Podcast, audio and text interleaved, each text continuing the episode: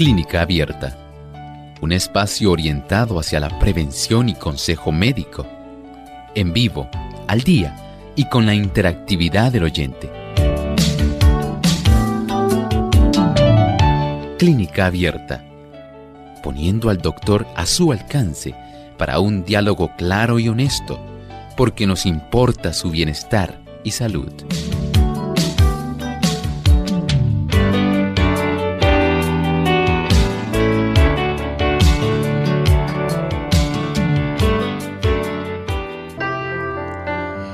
Heridas de balas, caídas, también lesiones deportivas, colisiones de vehículo, algún accidente con algún vehículo de motor. Todo esto puede producir un traumatismo de la médula espinal. Ese es nuestro tema hoy en Clínica Abierta. Saludos amigos de Clínica Abierta. Nos place con mucha alegría poder estar aquí con ustedes compartiendo en otra edición más donde podemos llevarles información de salud muy actualizada y sobre todo de cómo prevenir diversas enfermedades y seguir cuidando de nuestro organismo. Agradecidos por la sintonía que nos brindan a diario, le damos una cordial bienvenida a cada uno de ustedes a este espacio de salud, el favorito de todos. Así que esperamos que nos acompañen durante toda esta hora y saludamos de forma muy especial a los amigos que nos sintonizan a través de Salvación TV, canal local 8.3. A los amigos también que nos siguen a través de las diferentes plataformas en las redes, en el Facebook Live de Lumbrera TV, el Facebook Live de Radio Sol 98. 3 FM y aquellos también que nos siguen a través de las diferentes emisoras que retransmiten clínica abierta. Así que agradecemos, ¿verdad? Esa sintonía que nos brindan fielmente. Y hoy queremos enviar saludos cordiales a todos los amigos que nos escuchan en el país de Honduras. Allá nos sintonizan a través de Stereo Fe, Radio Redención 1380M Atlántida. 96.7 FM Hope Radio en Honduras y 104.1 FM, además de adventhoperadio.com en Roatán. Así que para ustedes sean todos bienvenidos a nuestro programa en el día de hoy y un gran abrazo desde nuestra isla del encanto San Juan, Puerto Rico. Tenemos con nosotros al doctor Elmo Rodríguez. ¿Cómo está, doctor? Muy bien, Lorraine. ¿Y Lorraine cómo se encuentra hoy? Feliz de estar aquí con usted, con nuestros amigos, todo nuestro equipo. Claro que sí. Agradecemos, por supuesto, esa sintonía que nos brindan tantos amigos y que se dan cita. Hoy hay algunos, Lorraine, que probablemente lo han hecho por primera vez, pero hay otros como por ejemplo Eric González Rivera Eric González es de la zona de Aguadilla y es un fiel oyente, Lorraine. Así que le enviamos un saludo cordial desde Clínica Abierta y agradecemos la sintonía de él y la de otras personas que probablemente ya son amigos nuestros hace tiempo y escuchan Clínica Abierta. Y estamos muy complacidos en saber que usted es asiduo oyente del programa. Así es, bienvenido y gracias, ¿verdad?, por esa sintonía que nos brindan a diario. Vamos entonces a escuchar el pensamiento saludable antes de comenzar con nuestro tema. Además de cuidar tu salud física, cuidamos tu salud mental. Este es el pensamiento saludable en clínica abierta.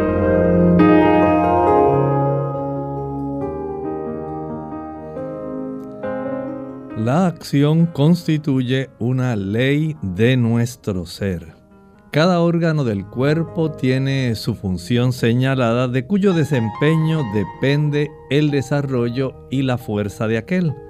El funcionamiento normal de todos los órganos da al cuerpo fuerza, da vigor, mientras que la tendencia a la inacción conduce al decaimiento y a la muerte. Inmovilícese un brazo siquiera por algunas semanas, suélteselo después y se verá cuánto más débil resulta que el otro que siguió trabajando con moderación durante el mismo tiempo. Igual efecto produce la inacción en todo el sistema muscular. La actividad de todo nuestro cuerpo, la importancia que tiene, cómo todos nuestros músculos se fortalecen, cómo se facilita que el proceso de alargamiento, de contracción, mantenga un tono sano. Esto a la vez le facilita también al sistema nervioso tener una plena conciencia, podemos decir así. Recuerden que tenemos un sistema de propiocepción, sabemos dónde está ubicado todo. Recibimos también a través de las vías sensoriales una buena cantidad de información del equilibrio, de las texturas, de la superficie, de la distancia. Y esto nos ayuda a hacer ajustes respecto a la cantidad de fuerza, movimiento, rango de acción que podemos tener. Pero si no ejercitamos nuestro organismo, no tendremos esa fuerza.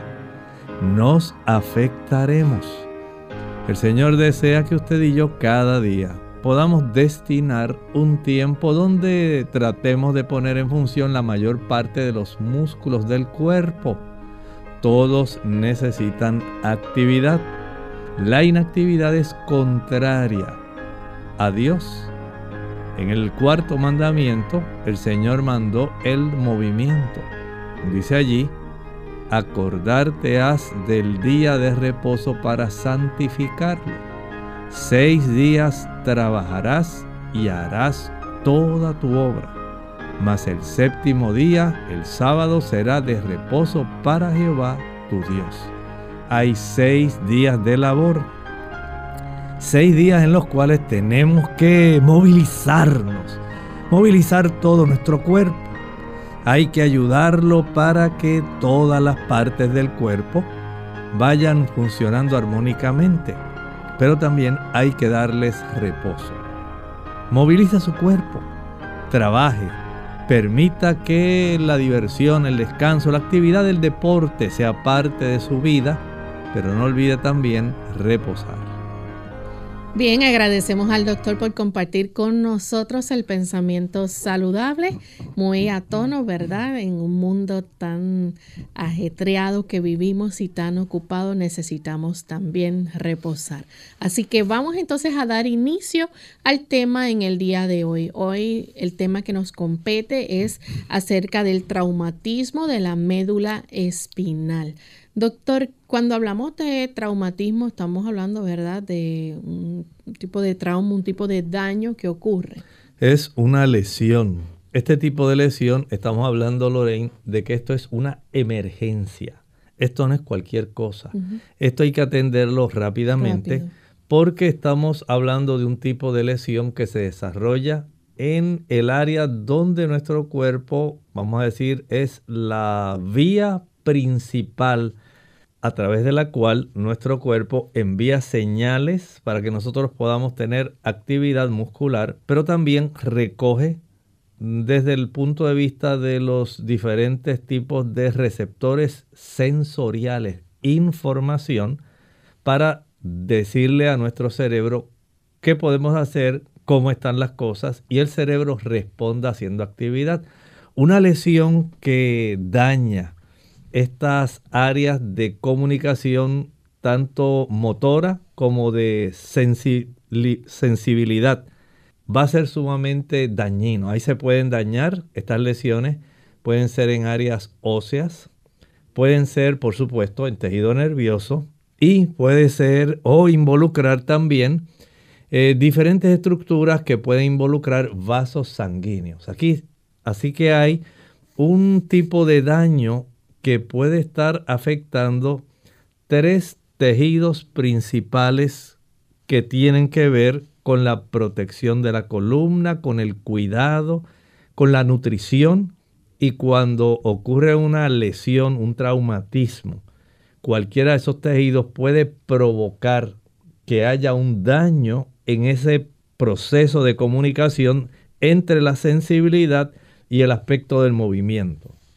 Doctor, y cuando hablamos, ¿verdad?, de esas causas eh, de la, del traumatismo, ¿verdad? Hay diversas situaciones que pueden ocurrir. Por ejemplo, una persona puede sufrir una caída. Eso es así, son muy comunes. Ustedes saben cuántas personas sufren una caída, por ejemplo, sentada. Mm. Pero también hay personas que han sufrido caídas por escaleras y esa caída hace que los golpes especialmente las personas adultas que tienen la musculatura más débil, que los músculos paravertebrales que protegen esa médula espinal están más laxos, no están tan fuertes como para darle un buen apoyo, que los ligamentos que cubren esa columna ya no tienen la misma fortaleza, por eso poco a poco también van jorobándose, se va perdiendo esa capacidad. Pero también estas personas tienen los huesos más porosos. Y ese traumatismo a consecuencia de una caída va a permitir que se reciba un impacto tan fuerte directamente sobre esa área de la espalda, que dicho sea de paso, puede ser a cualquier nivel, tanto nivel cervical, torácico, lumbar, sacro. Dependiendo dónde haya sufrido esa caída, entonces así será la afección que tendrá esta persona. Pero ciertamente la caída es una de esas causas que puede producir una lesión muy seria en la médula espinal. Otro es eh, los ataques. Puede haber un ataque, ustedes saben que hay en esta época la sociedad se ha tornado violenta. Las personas pueden golpear a otra persona, un objeto que sea muy fuerte, también dependiendo de la fuerza con la cual la persona le pueda dar a esta persona en algún área del cuerpo. Esto también puede producir lesiones, como dije, tanto a nivel de vértebras como a nivel de la misma, del mismo tejido nervioso de la médula, como a nivel de la zona que tiene que ver con la protección y la nutrición, el aspecto de los vasos sanguíneos. Como ese golpe puede ser tan fuerte que puede facilitar daño y lesión a esta médula. Puede ocurrir también una herida de bala que una persona. Estas son todavía, mm, vamos a decir, un poco más preocupantes porque en las heridas de bala no solamente podemos tener el impacto directo del plomo de esta bala que puede destruir, porque dependiendo del tipo de bala, hay balas que son expansivas hay balas que dependiendo del calibre, entonces, y la forma que tiene en sí esa área del plomo, también es el daño. Si tan solo pasó cerquita, pero logró desarrollar alguna astilla de hueso, eso puede lesionar y comprimir algún tipo de raíz nerviosa, aunque directamente no haya impactado el cuerpo vertebral pero puede dañar ahí, puede dañar el, suplido de sangre a esa área. O sea, hay, esto es algo complejo que a veces las personas dicen, pero si eso es un plomito así chiquito, eso entra y sale, no se crea que es tan fácil. Hay mucho daño que se puede desarrollar dependiendo del calibre de la bala que se está disparando. A veces ocurren también algún tipo de accidente industrial. Sí, es común que las personas si no están conscientes o no tienen el equipo, que es muy importante en esto. La protección. Eh, la protección que la persona por motivo de su trabajo debe tener para cuidarse. Eso puede lesionar. Igual ocurre cuando estábamos hablando de las caídas. Si se practica algún deporte y no se tiene el equipo necesario para proteger a esa persona, entonces ya tenemos una lesión que pudo haberse evitado, pero lamentablemente por carecer a veces del conocimiento y otras del equipo se puede entonces desarrollar un problema. Y en, el caso, por ejemplo, de personas que entonces estén lamentablemente involucradas en algún accidente de vehículo de motor. Estas son, yo diría, de las más frecuentes, sí. Ese impacto posterior lateral que hace que esa médula pueda súbitamente, digamos, sacudirse, sería la palabra, puede lograr que haya un tipo de conmoción tan fuerte que la transmisión de esa energía cinética pueda entonces desplazar vértebras, pueda producir una sección de la médula o pueda producir una lesión muy seria que lamentablemente puede traer complicaciones, a veces una paraplegia, una tetraplegia, a veces muerte o puede haber otros daños que pueden afectar incluso hasta la capacidad respiratoria de una persona. Vamos a hacer nuestra primera pausa amigos y cuando regresemos vamos a seguir con este interesante tema, así que no se vayan, volvemos luego de estos mensajes.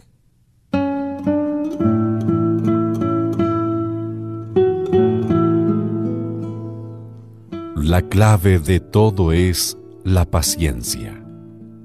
Un pollo se obtiene empollando el huevo, no rompiéndolo.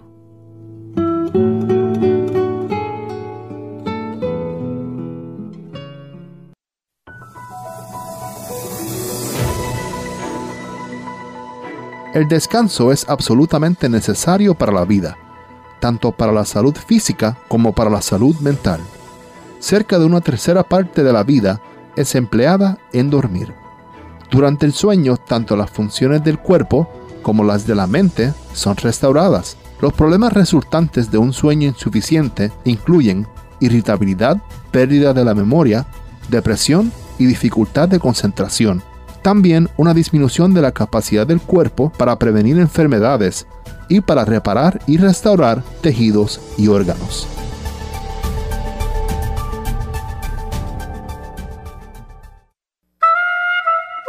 Osteoporosis. ¿Puede el ejercicio contribuir a tener huesos fuertes? ¿Qué tal amigos? Les habla el doctor Elmo Rodríguez Sosa en esta sección de Factores para la Salud.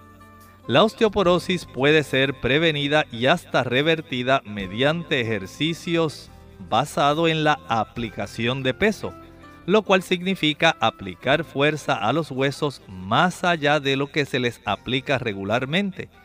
Por lo tanto, nadar al mismo tiempo que es un excelente ejercicio para el corazón y los músculos, no es tan eficaz para crear densidad ósea en las piernas y caderas como lo es en el caminar, trotar y el montar en bicicleta. Sin embargo, la densidad ósea en todo el cuerpo requiere de una rutina de ejercicio con pesas de cuerpo completo.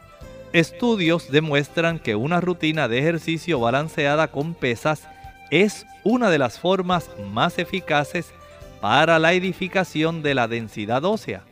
Un estudio reveló que cortar el pasto del jardín, combinando el rastrillar, cortar hierba, jardinería, etc., es eficaz para la edificación de la densidad ósea como lo es una rutina de entrenamiento con pesas.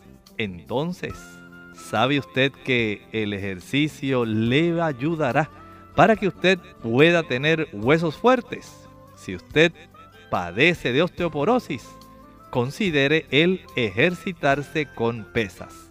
Así como debemos ejercitarnos para promover la salud corporal, también debemos ejercitarnos para recibir salud espiritual. Para alcanzar esta meta necesitamos ejercitar la fe. Un escritor lo dijo de esta manera. Mas los que esperan en Jehová tendrán nuevas fuerzas. Levantarán alas como las águilas. Correrán y no se cansarán. Caminarán y no se fatigarán Libro de Isaías capítulo 40 versículo 31. Ese es un buen consejo, tanto físico como espiritual. Así que, ¿por qué no empezar este programa de ejercicio lo más pronto posible? Esta sección llega a ustedes como cortesía del Ministerio de Salud de la Iglesia Adventista del Séptimo Día.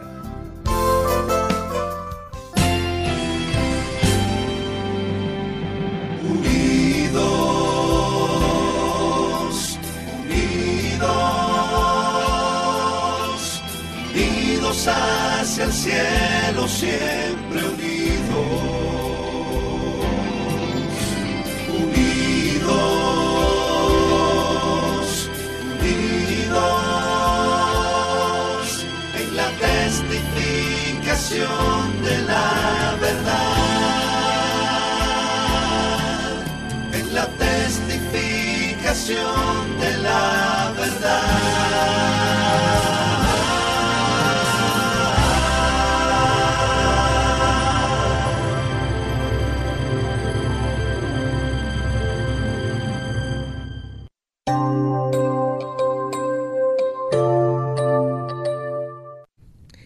Ya estamos de vuelta en Clínica Abierta, amigos. Hoy estamos hablando acerca del traumatismo de la médula espinal. Y antes de la pausa, el doctor nos estaba explicando que esto es un tipo de lesión, de daño que ocurre a la médula espinal y puede las causas pueden ser diferentes, desde ataques, caídas, lesiones deportivas, algún tipo de accidente automovilístico, pero también eh, no mencionamos, doctor, algo que ocurre este, y es los clavados. Sí, esto es algo frecuente, digamos, en áreas donde las personas acostumbran bañarse pero lamentablemente no tienen la precaución primero de explorar el área. Digamos que usted vive en un área, aquí tenemos varios ríos y la gente le gusta ir a alguna charca a poder disfrutar y ve tantas personas allá adentro disfrutando del agua, pero no entran primero para hacer una exploración de saber dónde está más profundo, dónde está más llano y colocan a veces sogas y se tiran de la soga y hacen tantas cosas. Y otros dicen, pues no, yo voy a tirarme un clavado. Pero si usted no sabe la profundidad del lugar, en realidad es algo preocupante porque la mayor parte de estas lesiones que se desarrollan por motivo de practicar un clavado ocurre en áreas llanas una persona se lanza, digamos, en la zona de la piscina, de la alberca, que tiene más o menos tres pies de profundidad. Estamos hablando como un metro. No lo calculó bien, pensaba, pensaba que estaba en la sección más profunda. Y lamentablemente no era la más profunda. Y pues un clavado de esta naturaleza generalmente hace mucho daño, produce una seria lesión en la zona cervical. Algo así fue lo que ocurrió con Sandra Saiter. Algo así, exactamente. Y si esto no se tiene en cuenta, pues podemos entonces eh, desarrollar una mayor cantidad de estas lesiones. La importancia, por ejemplo, de nosotros hacer este programa es no solamente dar información respecto al tipo de daño o lesión, sino también prevención. Porque ya mismo, tan pronto, ahora pase un poquito la época un poco más fría, empieza ya la época del, calorcito, la primavera, el verano, entonces se abarrotan estas áreas donde aquí en el trópico hay una buena cantidad de ríos aquí en Puerto Rico. También tenemos eh, áreas donde hay muchas piscinas, la playa también, que hay eh, áreas donde hay pozas muy buenas.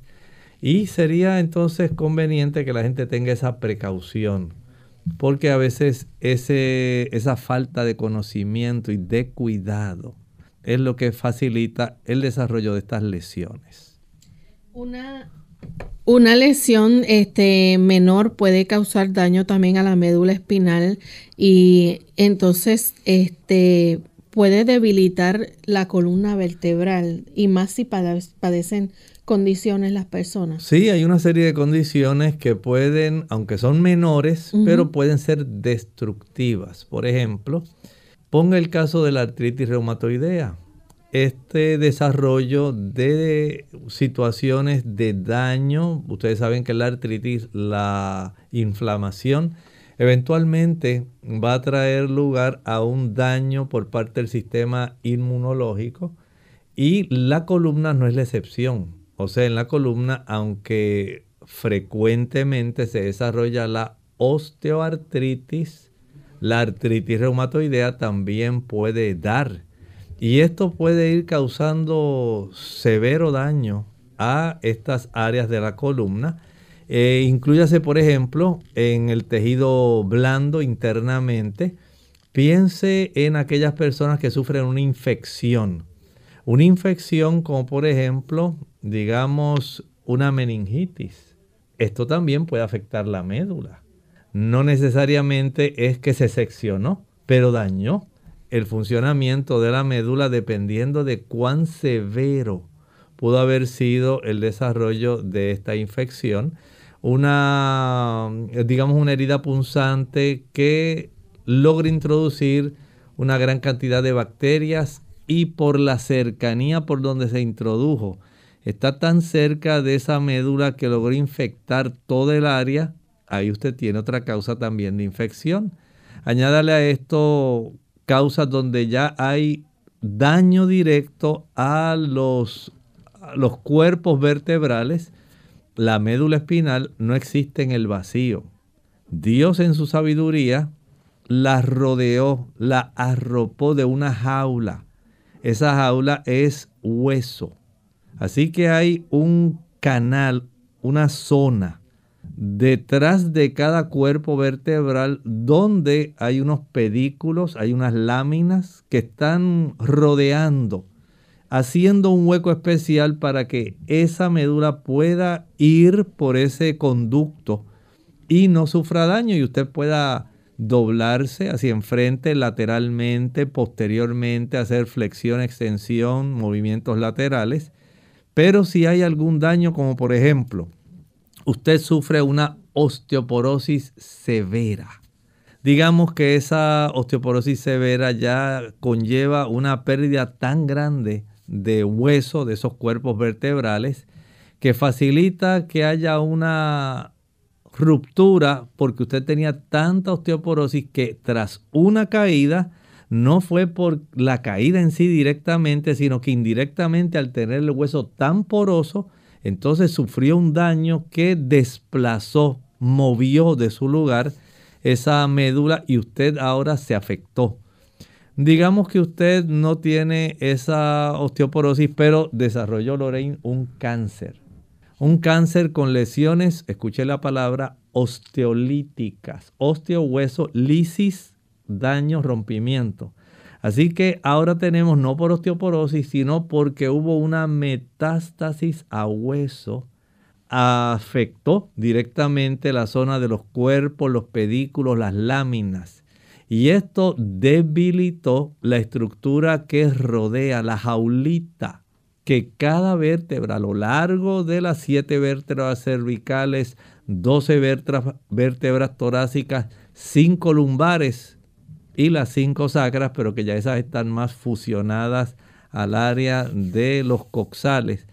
En ese tipo de conducto, en esa área, especialmente de la zona cervical a la lumbar, hay un hueco que es producido por la anatomía de estas vértebras que Dios puso para proteger con esta jaula fuerte el hueso esa médula y puedan recibir y transportar información de nuestras extremidades en dirección al cerebro y del cerebro en dirección a las extremidades. Bien, eh, doctor, hay otras cosas también que pueden ocurrir, por ejemplo, eh, la estenosis raquídea. ¿Qué pasa aquí? No, aquí estamos hablando ya de un proceso donde hay una estrechez lamentablemente, Lorraine, esa estrechez se, se desarrolla principalmente cuando uno va envejeciendo. Según se va envejeciendo, ustedes saben, todos los tejidos van deteriorándose. Digamos, en las articulaciones, usted va a notar que se desarrolla una condición que se llama entesopatía. Usted va perdiendo la flexibilidad especialmente los tendones, ya los músculos. Usted ya no es capaz de saltar. Trate de saltar en una edad ya, digamos, generalmente ya mayor de los 40 años. Usted notará que no tiene la misma habilidad que tenía antes para saltar de aquí a allá y solamente le queda el recuerdo, ah, yo cuando era joven, tenía 18 años, saltaba de aquí hasta allá. Pero ¿y ahora? ¿Usted se atrevería a dar un salto? Es más, ¿Se atrevería a saltar la cuerda? Entonces, según se van perdiendo estas capacidades, el cuerpo va sufriendo un envejecimiento en todos los tejidos del cuerpo. Poco a poco el cerebro también se va encogiendo. se va perdiendo la fortaleza de esa jaula o esa protección ósea de las vértebras, los pedículos, las láminas que tiene cada vértebra y el cuerpo poco a poco va facilitando cierto estrechamiento de esa zona tan importante, desarrollando entonces esa estenosis raquídea, generalmente como parte del envejecimiento del ser humano. Doctor, hay otras cosas que pueden ocurrir, por ejemplo, eh, y tienen que ver mucho con lo que usted estaba mencionando, cuando se van debilitando los huesos, algún tipo de contusión. Puede desarrollarse alguna contusión, un desajuste, una compresión. Son, eh, según se va debilitando el hueso, también las fracturas pueden desarrollar que esto se pueda desarrollar esta lesión eh, de la médula espinal. Vamos a hacer nuestra segunda pausa y cuando regresemos ustedes pueden hacer consultas con relación al tema y también vamos a estar hablando de otras razones por las que puede entonces eh, darse o u ocurrir entonces lo que es un traumatismo de la médula espinal. El poder relajante del baño. Hola, les habla Gaby Zabalúa Godard en la edición de hoy de Segunda Juventud en la Radio auspiciada por AARP. Hay ocasiones en que sentimos la imperiosa necesidad de mimarnos. Si el día fue largo y el trabajo interminable, ansiamos un momento para despejarnos y recargar energías. El baño es un medio efectivo para combatir la ansiedad, con un poder relajante sin igual. Para sacarle el mayor provecho, lo primero que debes hacer es disponer de un mínimo de media hora para disfrutar de sus beneficios. Antes de meterte en la bañera, prepara todo lo necesario, como toalla, jabón y bata, así como música suave para liberarte del estrés.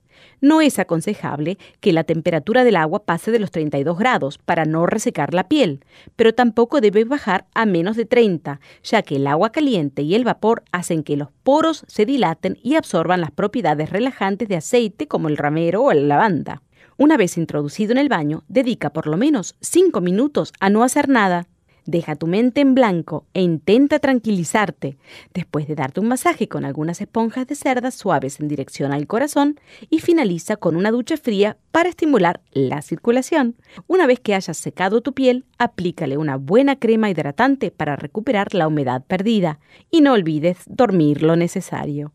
El patrocinio de AARP hace posible nuestro programa. Para más información, visite aarpsegundajuventud.org. La escritora Elena G. de White, en su libro Healthful Living, páginas 130 y 131, nos dice, el ejercicio matutino, caminar o trabajar en la huerta, es necesario para una saludable circulación de la sangre. Es la mejor protección contra catarros, tos, congestión del cerebro y de los pulmones, inflamación del hígado, los riñones y los pulmones, y un centenar de otras enfermedades. Más vale prevenir que curar. Hola, les habla Gaby Zabalúa en la edición de hoy de AARP Viva, su segunda juventud en la radio, auspiciada por AARP. Para las mujeres, perder densidad ósea durante la menopausia es un temor muy válido. Aunque desgraciadamente la menopausia sí puede acelerar la pérdida de hueso, esto no quiere decir que no se pueda hacer nada para detener o hasta revertir el proceso. Múltiples estudios han comprobado que la pérdida de hueso que se experimenta durante la transición menopáusica empieza a reducir su ritmo entre los 5 y 7 años después del último periodo menstrual, por lo que la etapa más crítica y de mayor cuidado se da unos años antes y después de la última menstruación. ¿Qué pueden hacer las mujeres para prevenir este mal? Empezar por hacer la nutrición la principal prioridad como ninguna dieta es perfecta, es recomendable que las mujeres tomen un suplemento nutricional. El suplemento debe ser uno específicamente formulado para la salud de los huesos. Es igualmente imprescindible entender que los nutrientes interactúan unos con otros. Por ejemplo, no sirve de mucho tomar calcio si no lo vas a acompañar de vitamina D, que será el que fije el calcio en los huesos. Tomar 30 minutos de sol por día para ayudar a que el cuerpo produzca la vitamina D es fundamental. El patrocinio de AARP hace posible nuestro programa. Para obtener más información, visita aarpsegundajuventud.org oblicua viva.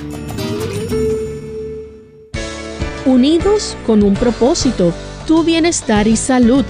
Es el momento de hacer tu pregunta llamando al 787-303-0101 para Puerto Rico, Estados Unidos 1866-920-9765 y llamadas internacionales al 787-763-7100 o al 787-282-5990. Clínica Abierta, trabajando para ti.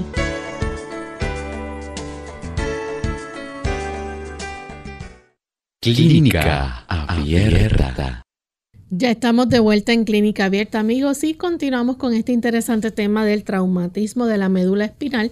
Tenemos desde Bolivia a Janet preguntando qué efectos tiene el alzar pesas, nos pregunta ella. Bueno, en realidad todo depende de la edad de la persona y si la persona sufre otras condiciones como estábamos hablando. No es lo mismo una persona que tiene una osteoartritis en la espalda, que tenga osteoporosis, esas personas pues tienen que comenzar con pesos que pueda tolerar, que sean adecuados. Tiene que ser bajo supervisión. Si es una persona joven, igualmente va poco a poco, pero tiene una mayor oportunidad. Recuerde que no es solamente el aspecto, cuando pensamos en la médula, no es solamente los huesos que componen las vértebras hay ligamentos, los ligamentos amarillos que están en esa área manteniendo esas vértebras alineadas. Hay también áreas eh, de músculos paravertebrales más el resto de los músculos, psoas, el dorsal ancho, trapecios, que también colaboran en que los escalenos también, que facilitan que todo esto se esté desarrollando adecuadamente. Y el ejercitar, por un lado, fortalece la zona de la médula espinal, pero hay que saber entonces qué ejercicios. Porque de acuerdo a la situación de la persona y si tiene alguna patología, por ejemplo, si hay un historial de herniación discal, de pinzamiento, compresión, todo eso hay que tomarlo en cuenta. Pero vamos a suponer que la persona es sana, que la persona no tiene ningún tipo de situación Levantar pesas comience con la cantidad de peso que usted pueda levantar. Poco a poco y en forma progresiva usted va aumentando pocas cantidades de tal manera que los huesos y los músculos, los tendones y los ligamentos, todos puedan ir eh, de forma aunada, facilitando el manejo del equilibrio y del peso que se levanta. Doctor, cuando hablamos de los síntomas de este tipo de traumatismo, eh, estos síntomas van a variar, ¿verdad? Dependiendo la lesión que sufrió la persona. Sí, recuerden que hay lesiones que son completas, hay otras que son parciales, pero también depende de a qué nivel se sufrió la lesión, si es a nivel cervical, si es a nivel torácico, a nivel lumbar o lumbar sacro. De todo esto entonces, ¿a qué nivel se secciona? Depende entonces el conjunto de signos y síntomas que se van a observar. Y cuando hablamos entonces de una lesión, por, e, por ejemplo, debajo de la primera vértebra lumbar. No, aquí estamos hablando de una lesión, es muy seria, eso va a desarrollar un tipo de daño que es una lesión en la médula espinal, el síndrome de la cola de caballo, y eso va a afectar las extremidades inferiores de una manera increíble, pero esto, Lorraine, esto es una emergencia médica, esto requiere una intervención directa, rápida, y eso requiere una cirugía inmediata. Ustedes conocen personas, por ejemplo, que eh, caen de espalda y su cabeza da contra algún borde o algo. Hay personas que mueren nada más, sencillamente por ese tipo de daño, porque la cabeza queda en un ángulo y dependiendo de la zona, si se da en la zona del occipucio, la zona donde uno tiene aquí como una montañita en la parte de atrás, justamente un poquito más abajo, nosotros tenemos entonces las dos vértebras que son importantes que están prácticamente articulando para que el cráneo pueda girar el atlas y el axis. En esa zona, una fractura de esa área es, podemos decir, mortal. Pero vamos a suponer que esta persona no murió, pero se fracturó en esa área. Una lesión en, esa, en la médula, en esa área. Entonces puede eso casi ni se piensa. Eso usted tiene que ser llevado rápidamente e intervenido quirúrgicamente, enseguida. Y doctor, por ejemplo, las lesiones de la médula eh, espinal a cualquier nivel pueden causar, digamos, un aumento en el tono muscular. Sí, producen generalmente espasticidad. Probablemente usted piense en esto, las personas que van en un automóvil sufren una, un golpe tan fuerte en el área, digamos, eh, la región posterior del automóvil, ese tipo de energía se transmite y esa energía de movimiento va a causar un desplazamiento de lo que eh, se transmite a nivel del asiento donde usted va. Usted está en una con una fuerza, una lesión que se va a desarrollar por el impacto tan fuerte que le acelera a usted el movimiento. Usted estaba a un movimiento X, pero ahora al recibir ese impacto posterior, o si estaba quieto el automóvil, al recibirlo hay una aceleración súbita que produce también que una zona débil de alguna parte de su médula se pueda afectar. Si hay personas no están recostadas su cabeza sobre alguna almohadilla del cabezal del asiento, ese desplazamiento que es posterior, un latigazo, puede producir una severa lesión a nivel cervical. Y en otros casos puede ser a, una, a un nivel mucho más bajo, pero puede causar ese tipo de espasticidad donde se puede desarrollar una paraplegia o una tetraplegia, dependiendo. Entonces ya básicamente no hay un control voluntario de los músculos. Y este tipo de lesión, entonces, dependiendo de cuánto tiempo dure. Por ejemplo, si se atiende estas lesiones dentro de las primeras horas, va a tener una evolución. Si se atiende dentro de los primeros días es mucho mejor para que se pueda ver cómo se recupera. Pero si en realidad demora mucho en darse un tratamiento adecuado, mientras más tiempo pase, el tipo de lesión ya básicamente va a ser más permanente. Y cuando hablamos de músculos que ya tienen ese grado de espasticidad, donde hay un aumento del tono muscular, prácticamente se quedan contraídos.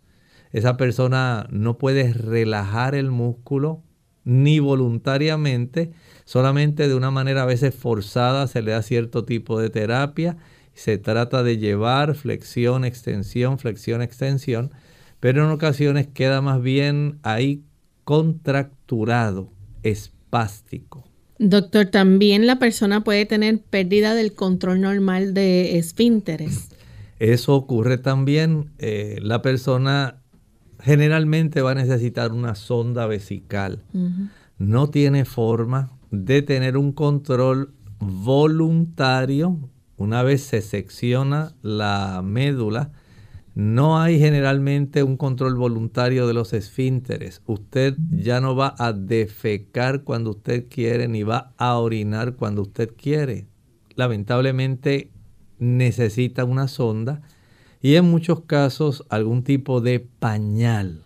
Claro, ahora afortunadamente hay este tipo de pañales desechables que pueden ser muy útiles a estas personas. Además de eso, las personas también pueden llegar a sufrir de lo que conocemos como entumecimiento, que la persona entonces eh, sienta entumecimiento en algún área. Claro, mire, no es solamente, como decía, como la médula transporta tanto comunicación que lleve información sobre el aspecto sensorial. Lleva información sobre el aspecto muscular. A los músculos que no se les puede brindar eh, la capacidad de estimularlos para que se contraigan o se relajen, quedan espásticos, quedan contracturados en sí permanentemente. Si esta lesión pues se trata lo antes posible, pues se reduce la probabilidad de que ocurra eso. Lo mismo ocurre con la sensibilidad. La sensibilidad se afecta dependiendo a qué nivel ocurrió. Si es a nivel cervical, ya sabe que puede afectarse las extremidades superiores. Ya usted no va a tener la misma sensibilidad. Y esto no solamente va a afectar eh, el que usted pueda mover, sino también palpar, sentir superficies, eh, sentir cuando le están hincando. Son situaciones donde ahora se pierde la forma de recolectar la información sensorial para llevarla al cerebro. Tenemos entonces a Juliana Carpio. Ella está preguntando sobre las personas con diabetes y polineuropatía. Eh, ¿Cuánto de peso pueden cargar para mantener la flexibilidad de los ligamentos, tendones y músculos? Una mujer, por ejemplo, de 50 años. Bueno, aquí ahora depende del interés de la persona. ¿Cuánto pesa la persona? Si esta persona eh, reduce su peso, va a facilitar que haya un mejor control de su diabetes, porque se reduce en cierta forma la resistencia a la insulina. Al reducirse la resistencia a la insulina, estoy pensando que es una paciente que utiliza hipoglucemiantes orales, pastillas, tabletas, como por ejemplo la metformina. Si esta persona baja peso, la resistencia a la insulina baja porque ella produce insulina.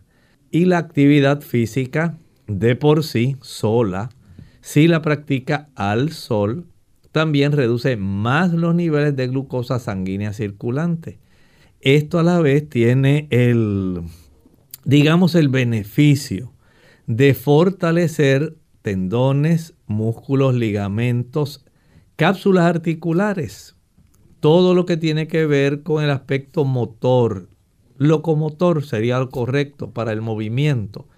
La persona mejora, pero en el aspecto de la neuropatía es bueno que haga ejercicio, pero mientras no reduzca la cifra de glucosa circulante, el aspecto de ese tipo de neuralgia que se desarrolla por el daño y la inflamación a esos nervios no va a revertirse. Es una función directa, el daño es función directa de los niveles de glucosa que mantenga la clave de tratamiento reduzca los niveles de glucosa sanguínea. Bien, entonces doctor, hay cambios que pueden ocurrir, que estamos hablando aquí de cambios sensoriales. Hay cambios sensoriales, pero también se puede desarrollar dolor. dolor. Sí, esto es parte.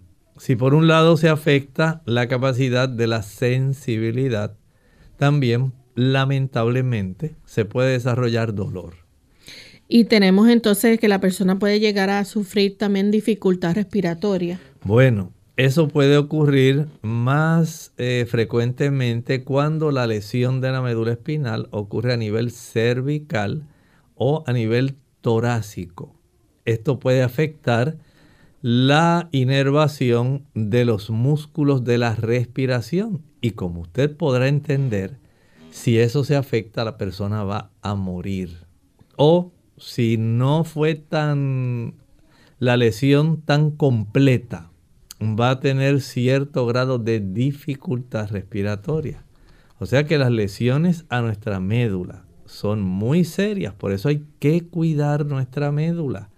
Usted debe ser muy cuidadoso especialmente en la práctica de deportes y en tomar aquellas medidas que son eh, básicas, útiles. Piense en una persona anciana que vive sola, que sus hijos piensan que mami está bien, ella todavía está fuerte, pero no le instalaron algún tipo de baranda en el baño, no le instalaron, instalaron algún tipo de baranda en las escaleras y en algún escalón que aunque sea sencillo, a ella ya no tiene la fuerza puede perder el equilibrio que se va alterando según se aumenta la edad.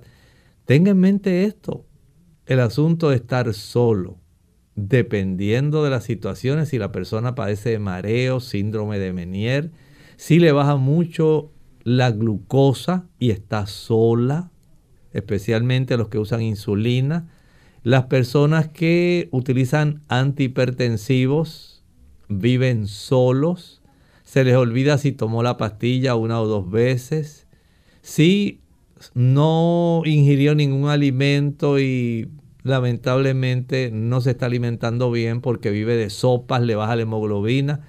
Hay muchas cosas a las cuales hay que estar atentos porque lamentablemente a veces ese tipo de situación que está alrededor en la zona periférica de la condición puede incidir en llevar a traumatismos, caídas, contusiones, accidentes que van a dar lugar a que se desarrolle este tipo de lesión de la médula espinal. Y hay algunas también que pueden ocurrir en, la, en el área del cuello. Definitivamente, como estábamos hablando, dependiendo de cuál es el tipo de lesión.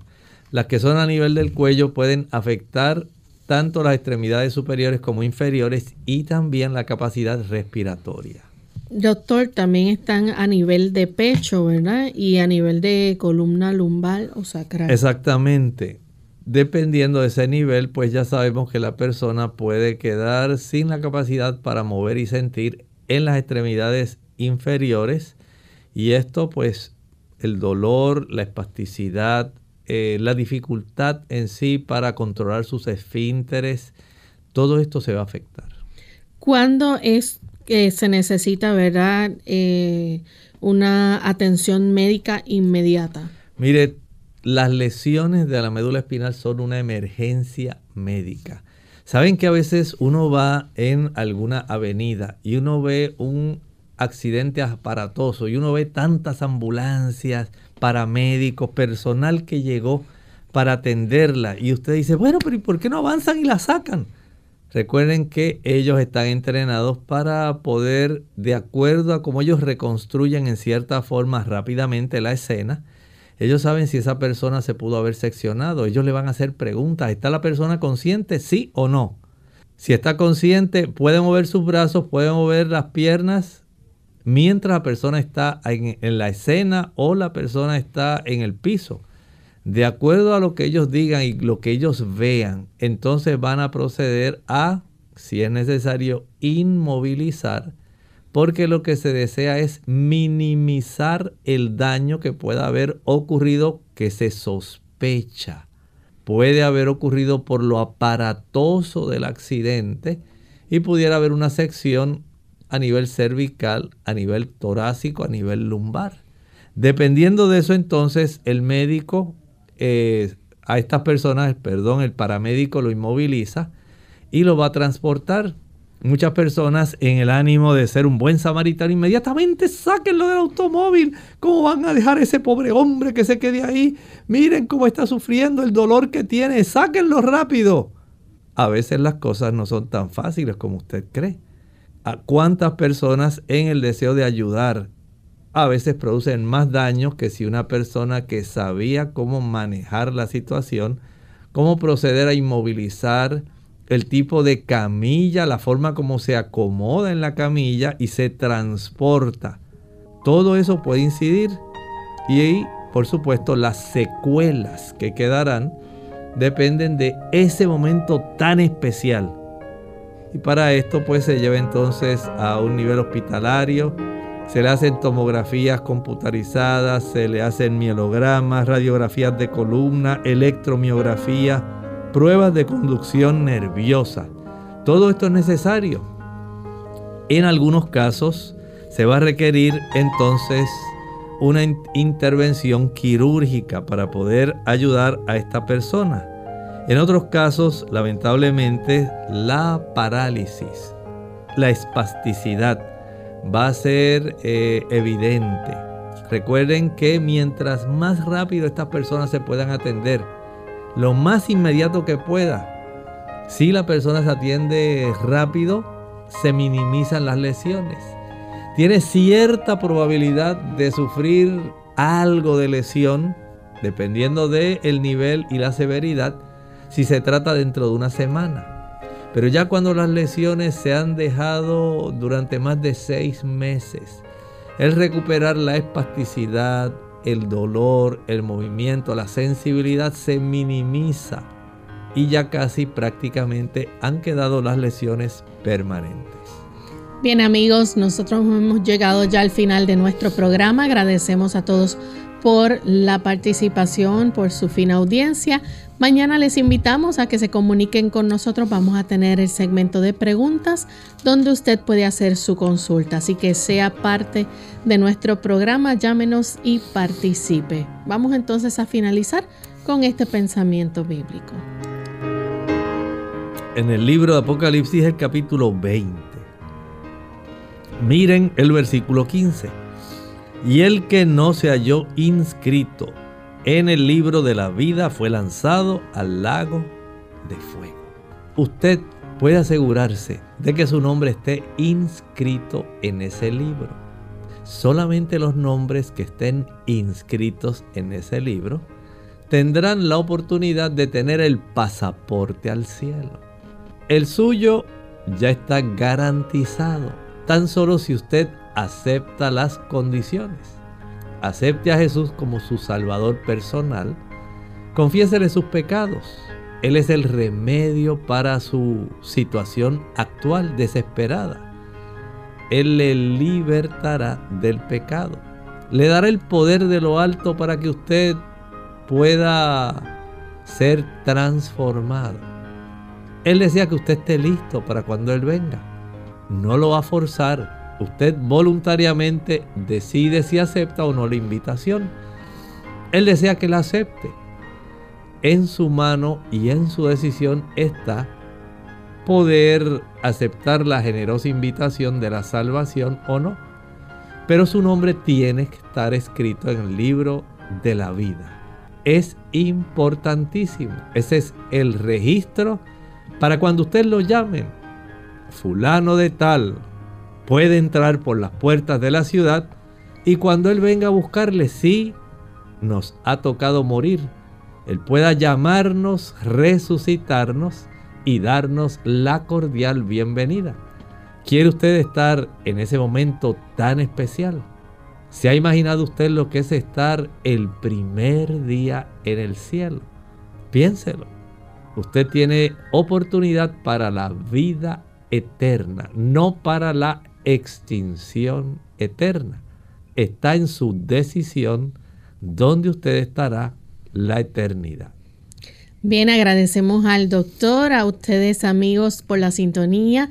Enviamos saludos también a los que estuvieron conectados desde El Salvador y también desde Connecticut. Gracias por escucharnos. Se despiden con mucho cariño. El doctor Elmo Rodríguez Sosa y Lorraine Vázquez. Hasta la próxima.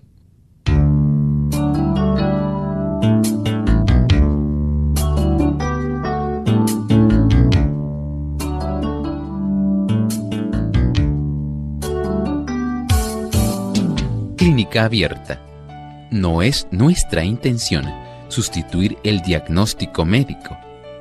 Antes de poner en práctica cualquier consejo brindado en este programa, usted debe consultar con su médico. Hasta la próxima.